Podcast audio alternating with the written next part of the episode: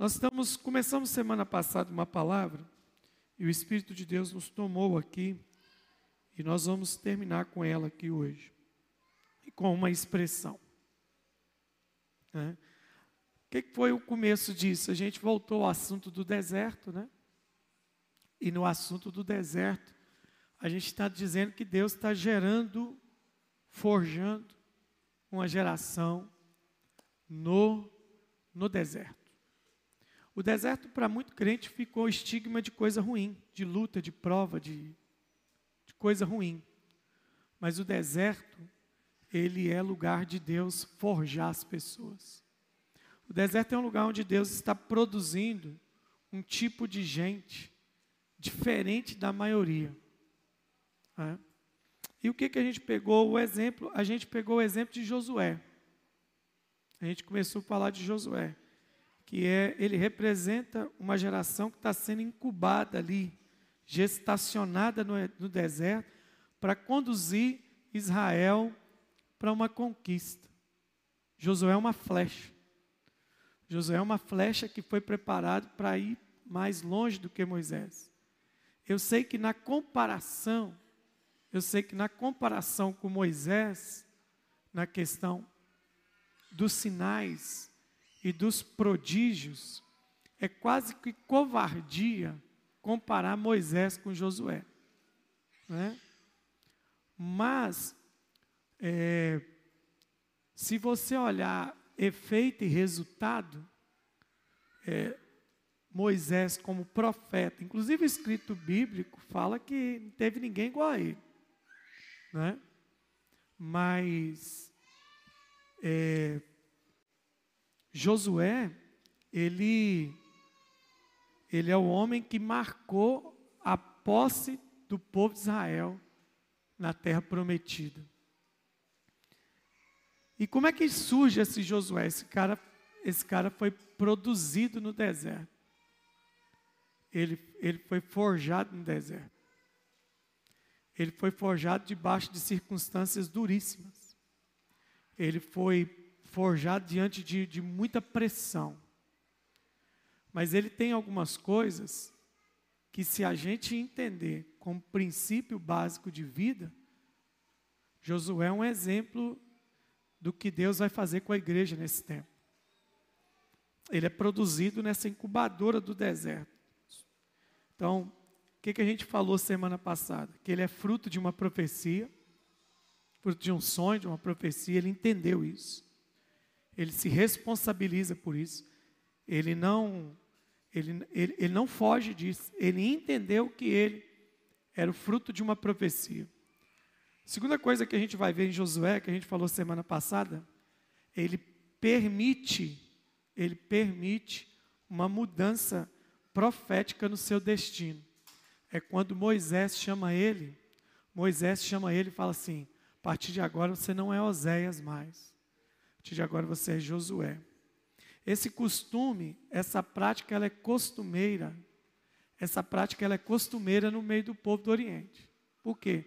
Se você tem um cara, um tutor, um mentor que toma conta da sua vida e ele percebe que na caminhada, discipulador, rabino, alguém que anda com alguém, ele percebe que vai mudar a estação da vida dessa pessoa ele tem autoridade para mudar até o nome dessa pessoa. Jesus fez isso com Pedro.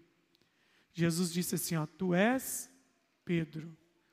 Então, segura a mão da pessoa que está do seu lado e diga assim para ela. Diga assim para ela, diga assim: tudo vai mudar. Tudo vai mudar. Porque Deus está interferindo profeticamente no seu destino, se você deixar. Aleluia. Quem permite essas interferências geralmente é gente que está sensível.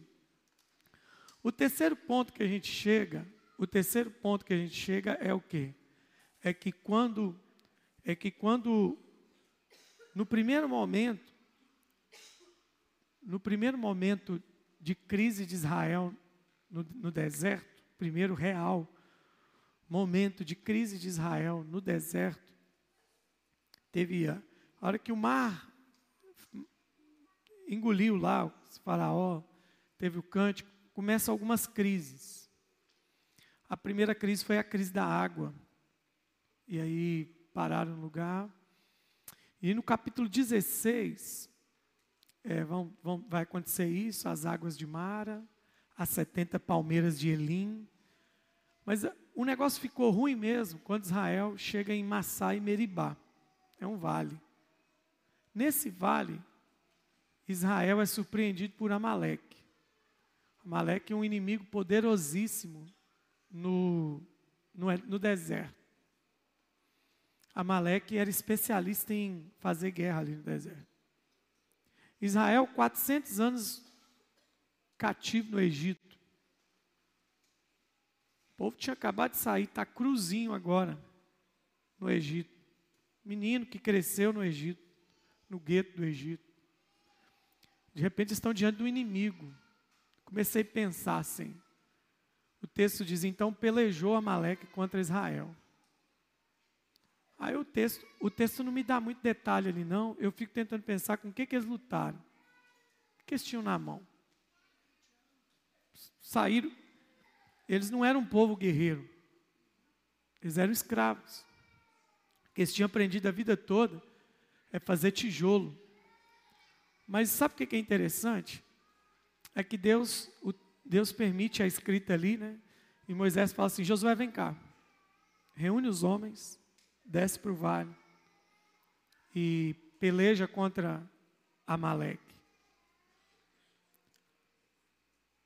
Você já parou para pensar nisso?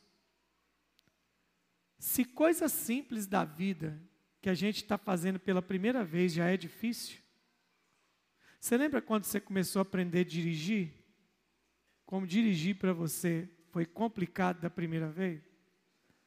Você deixou o carro morrer, você não sabia nem passar a marcha.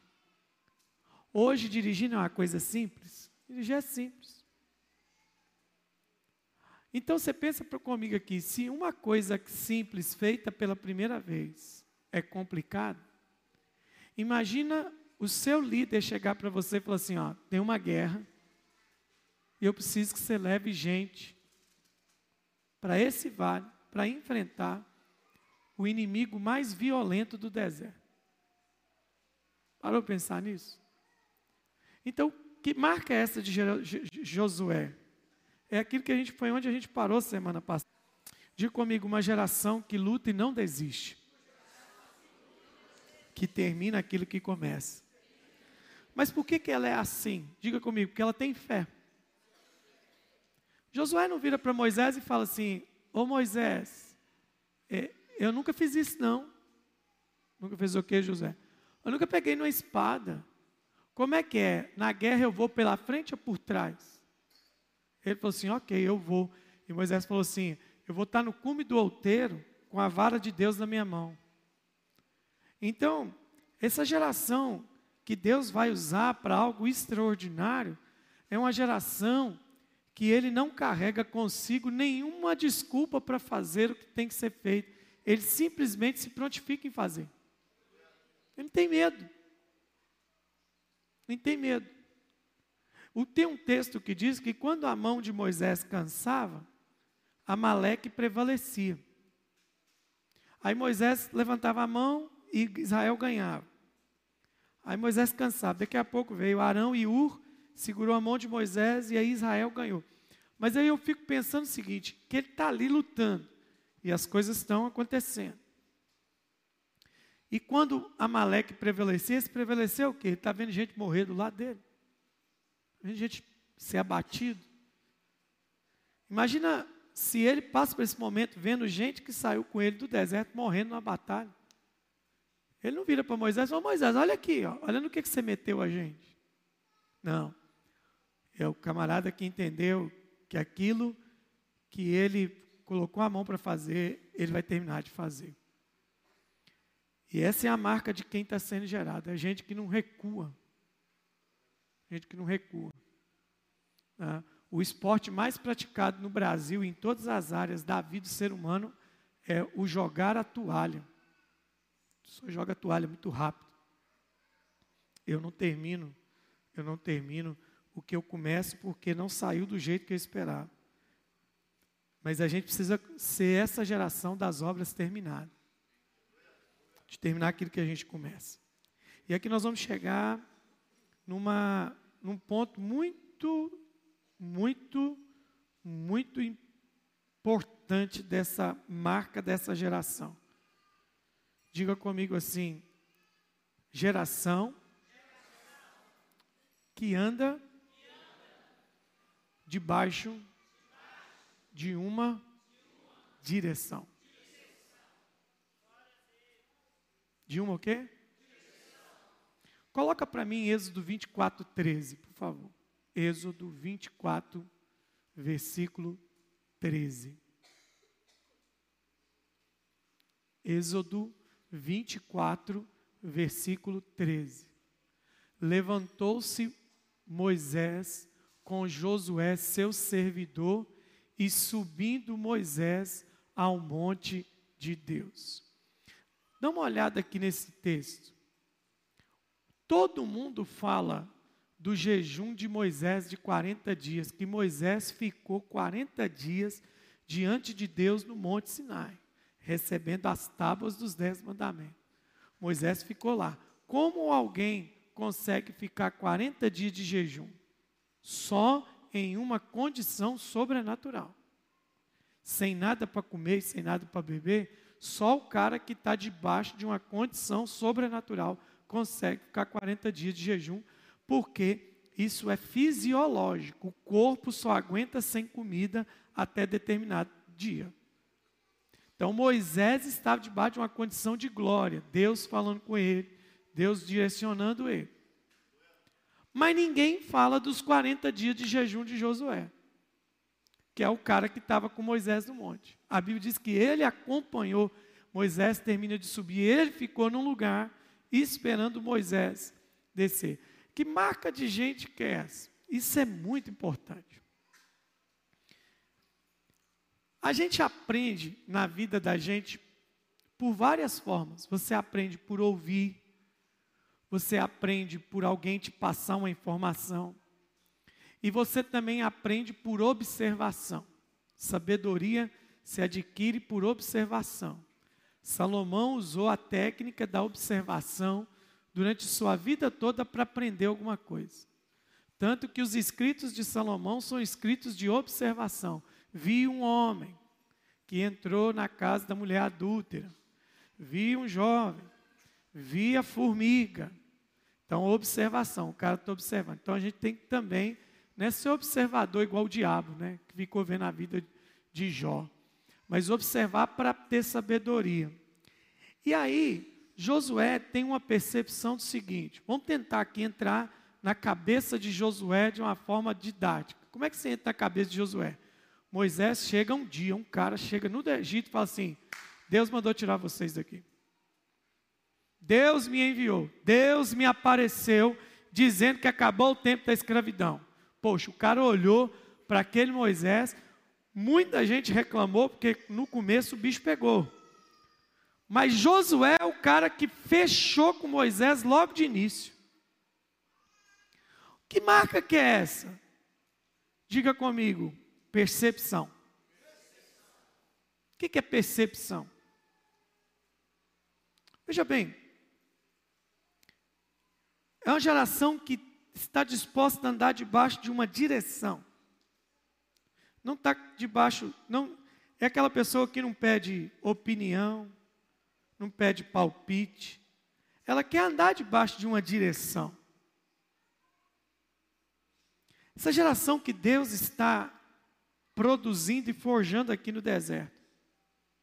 Gente que tem percepção. A gente vai lendo a Bíblia e vai encontrando gente perceptiva. Percepção é um dos segredos para o sucesso ministerial, sucesso pessoal, sucesso familiar.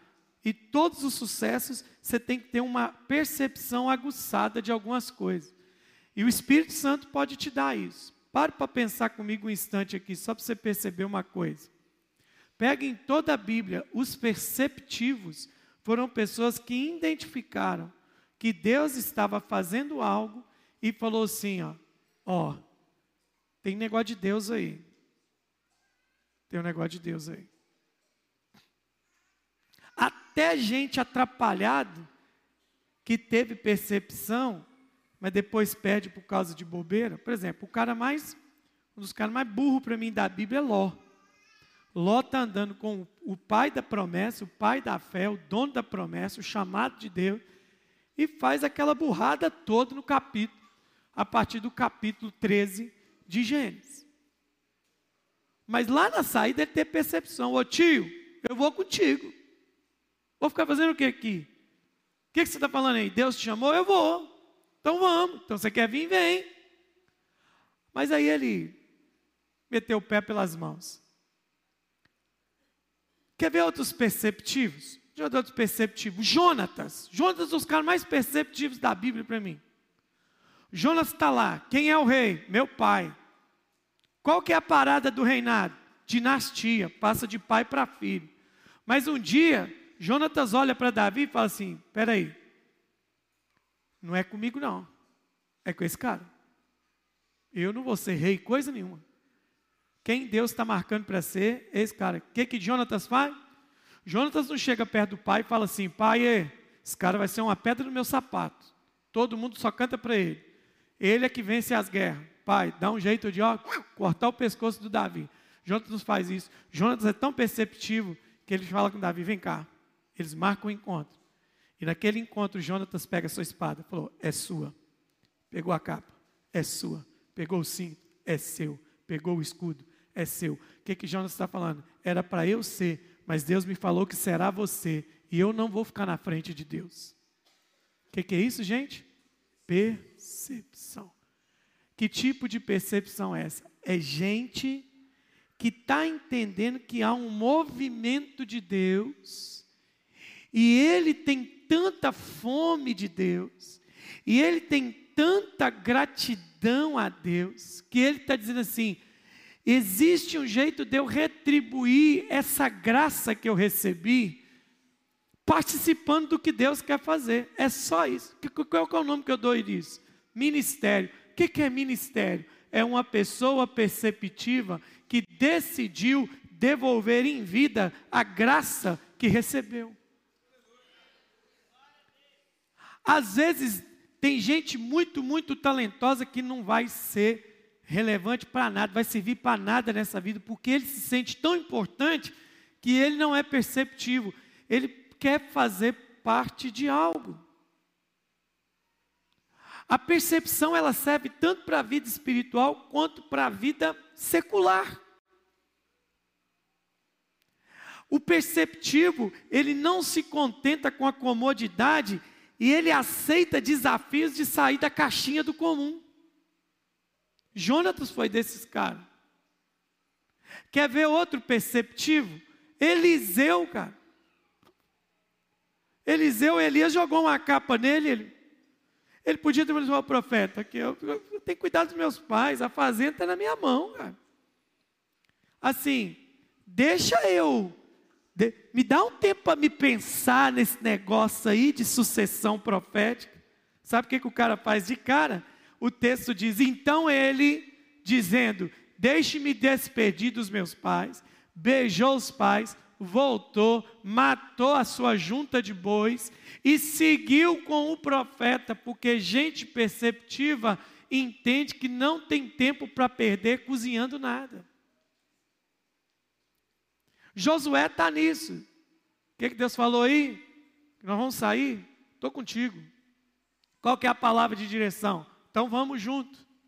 Gente perceptiva. Deixa eu falar uma coisa para você. Muita gente na casa, eu estou falando da nossa casa agora, tem perdido de Deus porque não tem sido perceptivo. Quer ver outro exemplo de percepção na Bíblia? Segundo Reis, capítulo 8, eu acho, 8 ou 4, é, 4, 4, 4. O que acontece? Segundo Reis, capítulo 4, uma mulher está vendo Eliseu passar, está vendo Eliseu passar, está vendo Eliseu passar, ela chamou o marido e falou assim, veja que esse homem é um grande homem de Deus, vamos fazer uma casa, vamos fazer, uma, vamos fazer um quarto, vamos fazer uma cama, vamos pôr uma mesa, vamos fazer isso, vamos fazer isso. Diga comigo, com a boca bem cheia, diga percepção. O que é percepção? É aquela oração que eu falei para vocês que eu tenho feito ultimamente. Deus, o Senhor está querendo fazer algo, não está? Então, deixa eu falar duas coisas com o Senhor. Primeira coisa, eu não quero atrapalhar o que o Senhor quer fazer. Não me deixe atrapalhar o que o Senhor vai fazer. Por meio de heresia, de escândalo, de preguiça. Eu não quero atrapalhar. Mas tem uma outra coisa, Deus. Eu não só não quero atrapalhar, mas eu quero fazer parte. Eu posso fazer parte.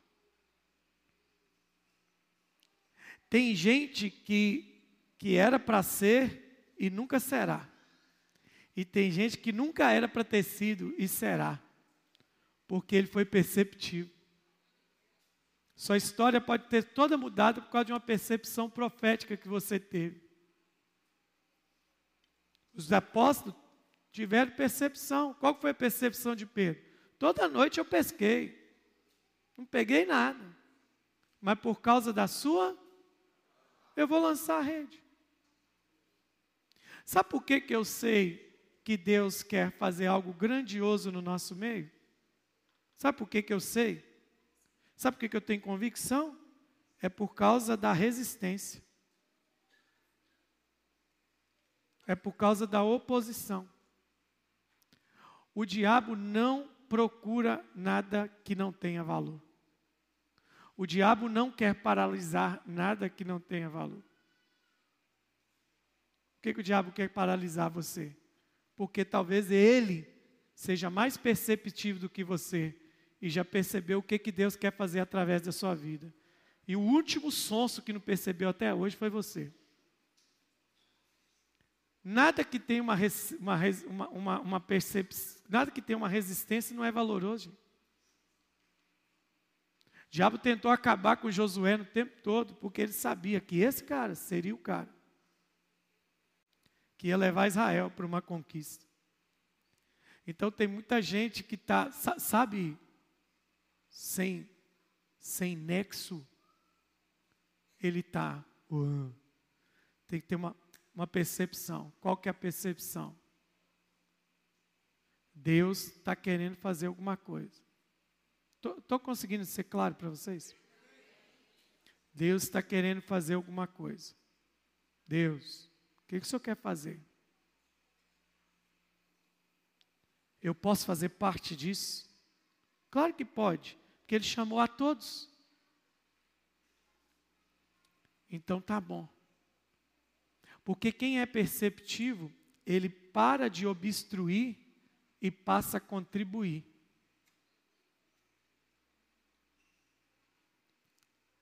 Todo aquele que é perceptivo, ele se coloca no, numa posição de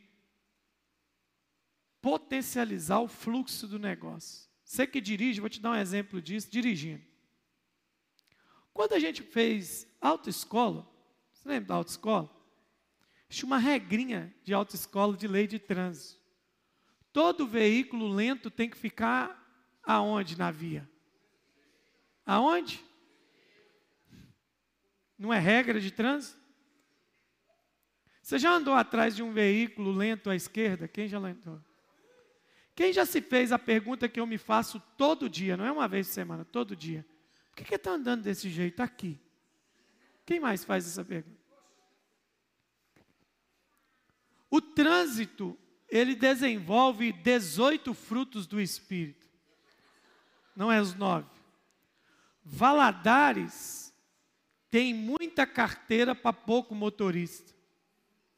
Porque as autoescolas não ensinam as pessoas a dirigir, ensinam as pessoas a tirar carteira. A autoescola treina a pessoa para passar no exame e não para viver no trânsito na vida. O melhor professor de trânsito que eu tive foi meu pai. Meu primeira coisa que meu pai falou assim: você não vai para a autoescola. Falei, que é isso, pai? Eu vou te ensinar a dirigir. E depois de você ter dirigido bastante, você vai para a autoescola. Porque na autoescola eles vão te desensinar. É mesmo? É, porque eles ensinam só você passar na prova. E por que eu estou te dando um exemplo do trânsito? Quem é o, a igreja é igualzinho o trânsito. Agora é, minha, é hora da minha vingança agora, tá bom? Na igreja, eu tô cansado de pastorear gente que está aqui na esquerda, andando lento, e não está nem aí para o fluxo que tem que ir. A igreja tem que ir, a igreja tem que avançar, o reino tem que ir, e ele está aqui, metendo o pé no freio, e ele está aqui, vamos colocar, você bem covarde, ele está aqui no milzinho, 75 cavalos, e atrás dele tem Ferrari, tem Lamborghini, tem, tem McLaren, tem Hammer, tem Rolls Royce, tem Bentley, tem tudo, um V6, V8, V12, um, um, um, mas não vai, nós estamos engarrafados porque tem gente que não é perceptível. Ele não quer fazer parte do que está acontecendo, mas também ele não quer ah, liberar o fluxo. Fala para o seu irmão com muito amor e carinho, diga assim: faz favor para mim. Tira o pé da minha janta.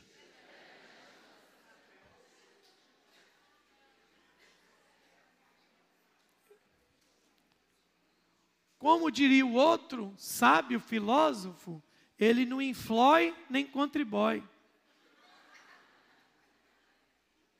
Porque ele não é o que? Perceptível.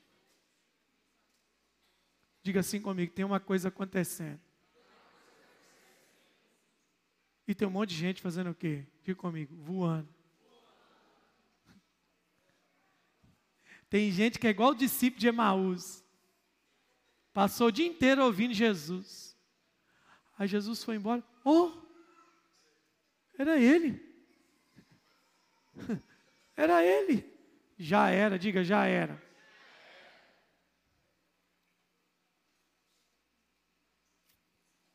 Essa percepção, né? Essa percepção, ela precisa ser no espírito. Quem é perceptivo está o tempo todo concentrado.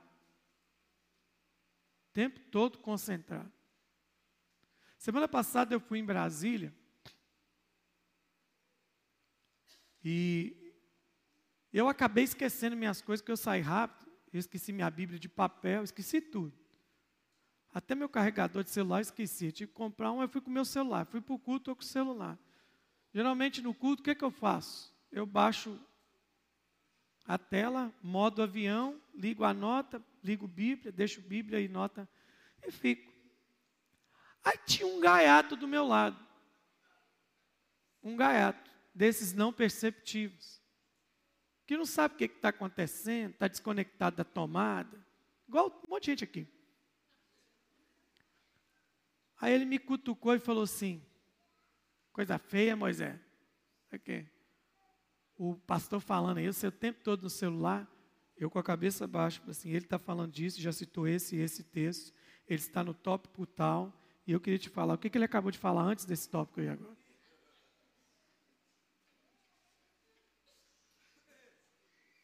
Ah, você está anotando? Não, sonso. Eu viajei mil quilômetros para ficar aqui jogando joguinho de celular. Fiquei, viajei mil quilômetros, paguei passagem de avião para sentar para ouvir um cara que veio trazer o sobrenatural para mim, para mim ficar jogando joguinho de bloco, Candy Crush no telefone. Estou falando que eu já passei nos corredores, já vi gente fazendo isso aqui no culto. Não sei o que você está fazendo aqui ainda. Não é perceptível. Você não é perceptivo. Tem gente que ele desperta duas e meia, três da manhã. Ele acorda todo torto. Nossa Deus. Aí sabe o que ele fala? O demônio, diabo, não está deixando eu dormir. Você tem que perceber que foi Deus que te despertou, porque tem alguma coisa acontecendo e você não é perceptível para se colocar na brecha da intercessão.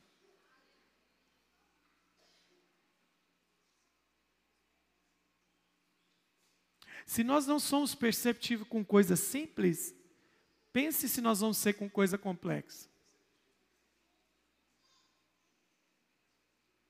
Essa geração precisa ser perceptiva. Se concentrar. Tem uns irmãos aqui na igreja que trabalham na farmácia, pergunta para eles qual é o remédio que toma para concentrar. Toma ele antes de vir para o culto. Parece que é ritalina. Compra lá e toma. Já vem com uma pupila desse tamanho. Se ritalina for caro, usa cocaína. Você já dilata aqui assim, ó. já fica na parada. Tem que estar tá percebendo as coisas que estão tá acontecendo.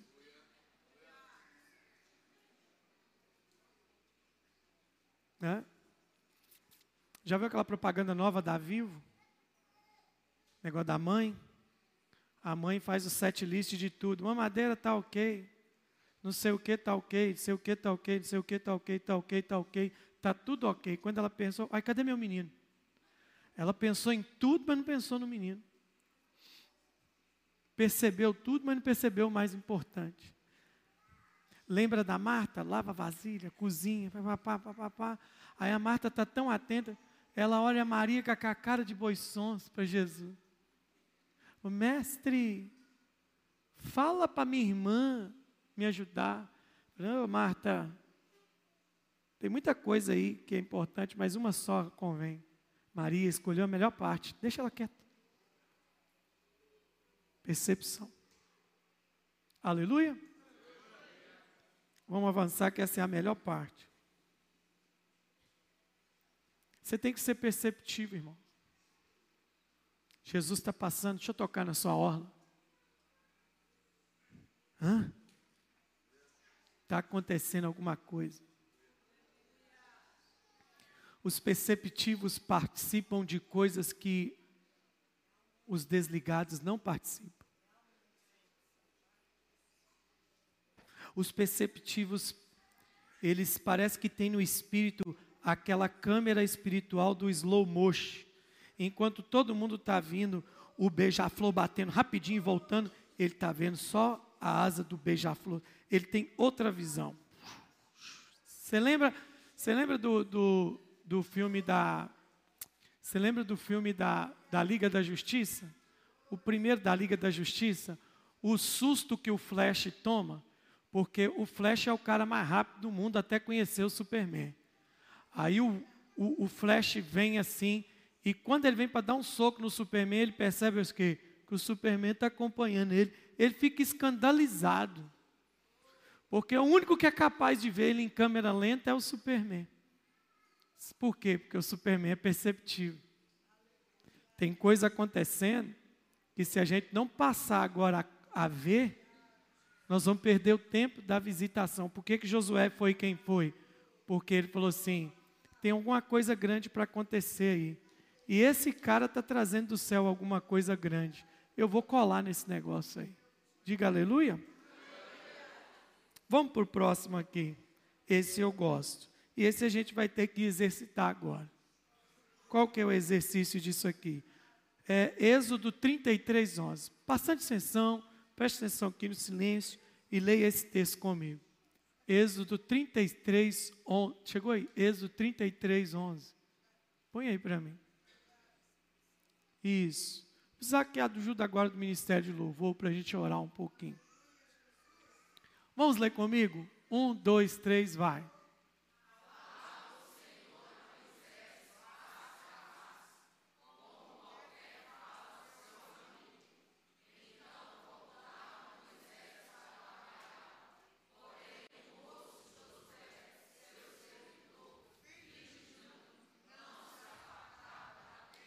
Olha que parada louca essa aqui. Moisés chegava e falou assim: estou entrando para falar com Deus. Aí Moisés entrar. Isso aqui é a entrada da tenda. Aí o Josué está aqui, ó. Sei lá quanto tempo que Moisés ficava lá dentro. Ficava, ficava, ficava, ficava. Ficava, ficava. Aí Moisés saía. Josué, estou voltando para o arraial. Ok. Onde é que Josué ficava? Onde é que Josué ficava? Porque ele é o quê? Perceptivo. Mas qual que é a marca essa? Diga comigo, uma geração, um tipo de gente que não se afasta da tenda da presença. Hoje existe a tenda da presença? Não. Como é que eu vou viver assim? Diga comigo, conexão.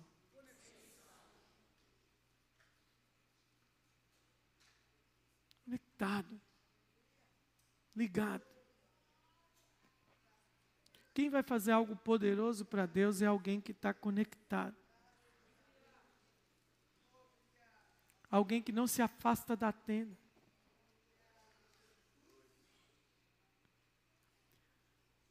Gente que tem fome pela presença gloriosa de Deus.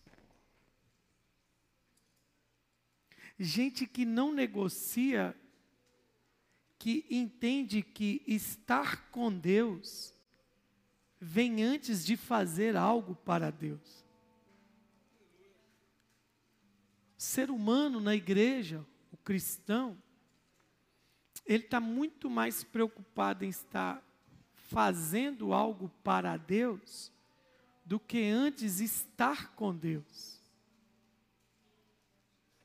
Jesus, antes, o próprio Jesus, que não precisava disso, o próprio Jesus, antes de sair das caras do seu ministério, ele passa 40 dias com Deus no deserto, como homem.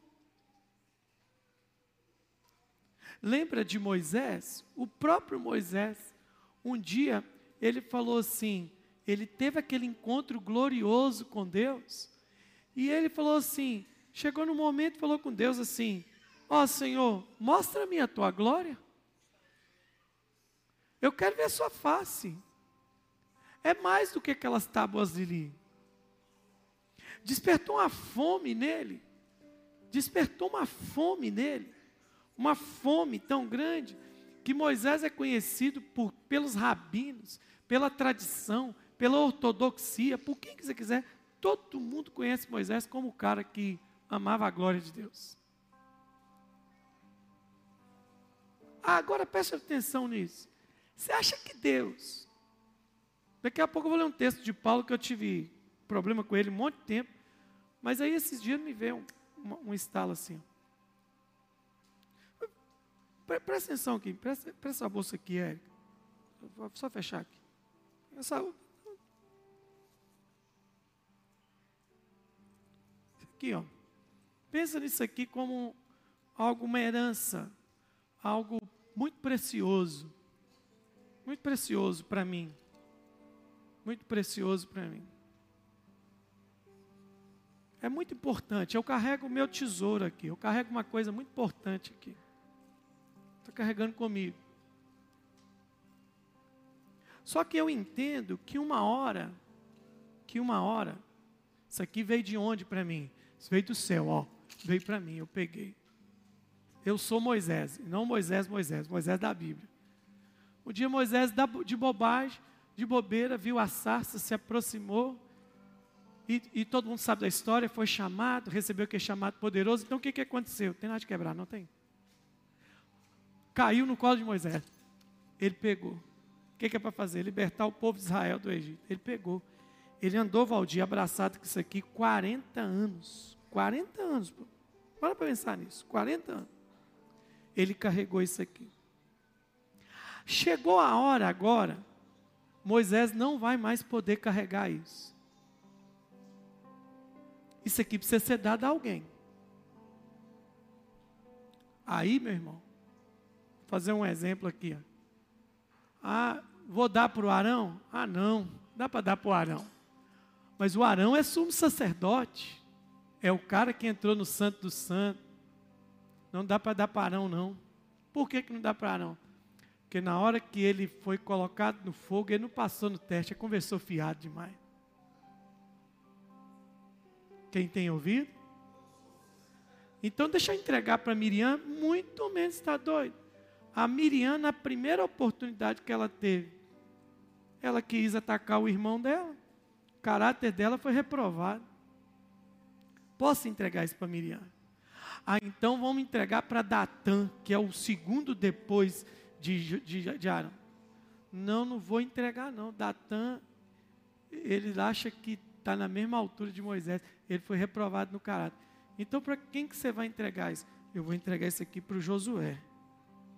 Ele vai conduzir isso aqui, porque o único que nesses 40 anos se comportou como alguém que quer fazer parte do que eu quero fazer foi ele. Então, Josué, quando Moisés for recolhido, é você que vai continuar carregando o que vem do céu. Entendeu? Mas por quê? Porque esse cara não se aparta da tenda. Ele sai do culto, mas não para o culto. Termina a reunião, mas a reunião não acaba para ele. Ele sai do ambiente de glória, mas a glória não sai de dentro dele. Está vendo o homem? Está vendo o homem que Deus vai usar? A mulher que Deus vai. Diga comigo, não se aparta da tenda.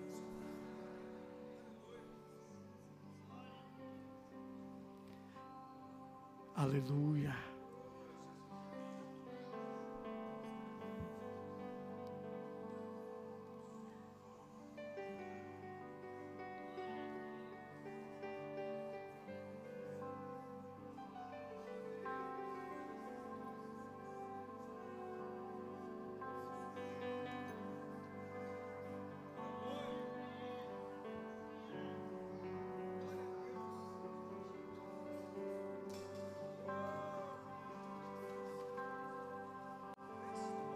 Quem Deus está procurando? Os homens e as mulheres que não se apartam da tenda. Quem Deus está querendo usar? Quem são eles?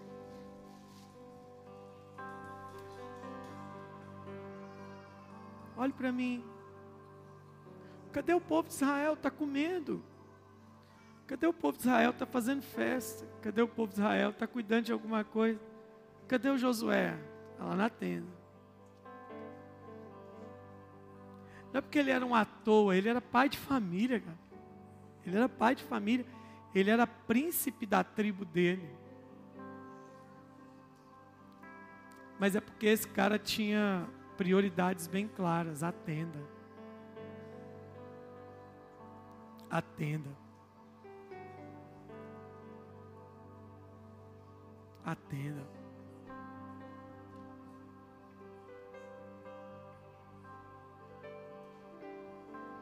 Atenda.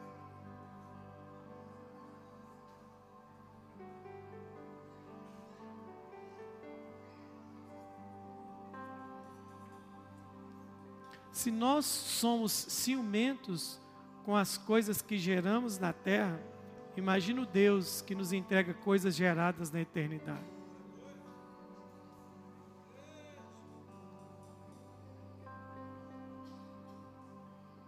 Nós somos.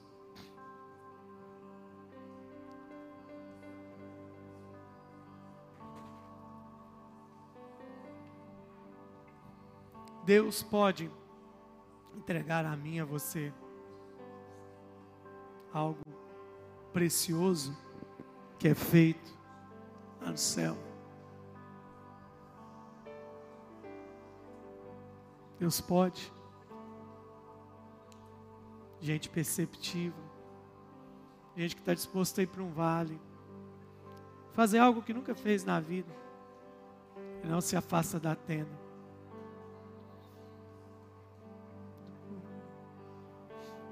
Te amamos, Jesus.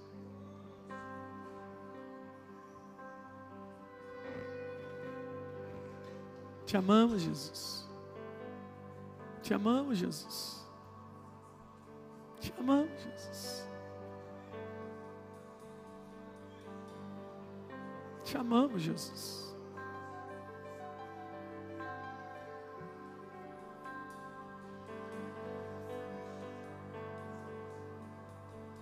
Te amamos, Jesus. Te amamos, Jesus.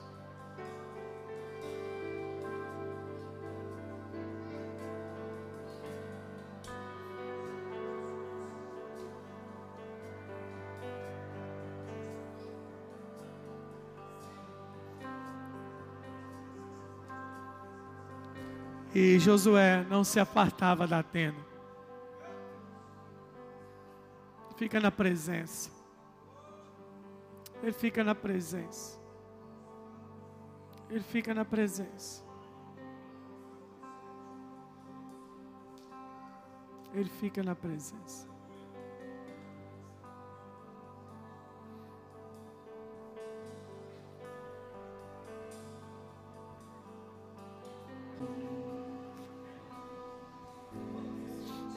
Você vai encontrar no livro de acho que Números capítulo 13, verso 16, eu acho.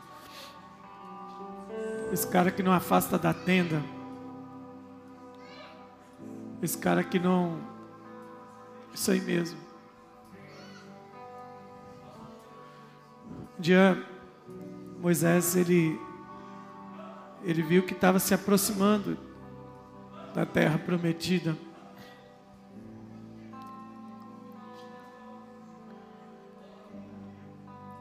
E Moisés falou assim: Olha, chegou o momento de a gente saber se isso é verdade mesmo. Chegou o momento da verdade. E o texto está aí diante de você. São esses os nomes dos homens que Moisés enviou. enviou. Diga comigo: Moisés enviou a espiar aquela terra, e a Oséias, filho de Num, Moisés chamou a Josué. Tudo isso nós falamos de alguém que é fruto de um sonho, de alguém que permite alterações, de alguém que vai para um vale, de alguém que é perceptivo e de alguém que não se afasta da tenda. Mas no final de tudo, o que vai contar é você pode ser enviado? Essa pergunta que eu faço para essa igreja nessa noite: para que tanta glória? Para que tanta unção? Para que tanto cultos estratosféricos, gloriosos, poderosos, revelação, palavra de conhecimento, profecia, ativação? Que eu quero dizer a vocês nessa noite, e estou falando para vocês aqui agora, de forma realmente profética e muito séria. Nós estamos diante de um tempo aqui nessa casa, que Deus está chamando a gente para a hora da verdade. Como foi esse momento? Josué, vem cá, chegou a hora da verdade. O que foi Moisés? Nós precisamos pisar lá na terra. Eu preciso que você vá lá. Todo mundo sabe que isso aí deu problema, porque os 12, 10 voltaram com problema. Só Josué e Caleb falaram: não, nós, nós vamos conquistar a terra. Mas é, uma, é, um, é um tipo de gente que ele está pronto para ser enviado. Enviado para onde? Ele nunca pisou nessa terra. Ele nunca esteve lá. É alguém que vai enviado para o desconhecido. Ele não tem medo do novo, ele não tem medo desse desafio novo, ele não tem medo dessa etapa nova, ele não tem medo porque ele sabe que o Senhor é com ele. O Senhor é com ele. Ele sabe que o Senhor, ele sabe que o Senhor designou para aquilo, ele sabe que o Senhor está com ele. Nesse próximo momento dessa reunião, você tem a premissa de ficar aí quietinho na sua cadeira. Mas hoje nós queremos fazer uma atitude profética aqui nesta noite. Aqueles que querem ser enviados para as ruas dessa cidade. Aqueles que querem ser enviados aos bairros dessa cidade. Aqueles que querem ir sem medo do não, sem medo da porta fechada sem medo da, da controvérsia, sem medo da oposição. Aqueles que irão, durante essas próximas semanas, até o mês de julho, concentrados, perceptivos, focados. Deus quer salvar alguém através da minha vida. Deus quer que eu seja instrumento do sobrenatural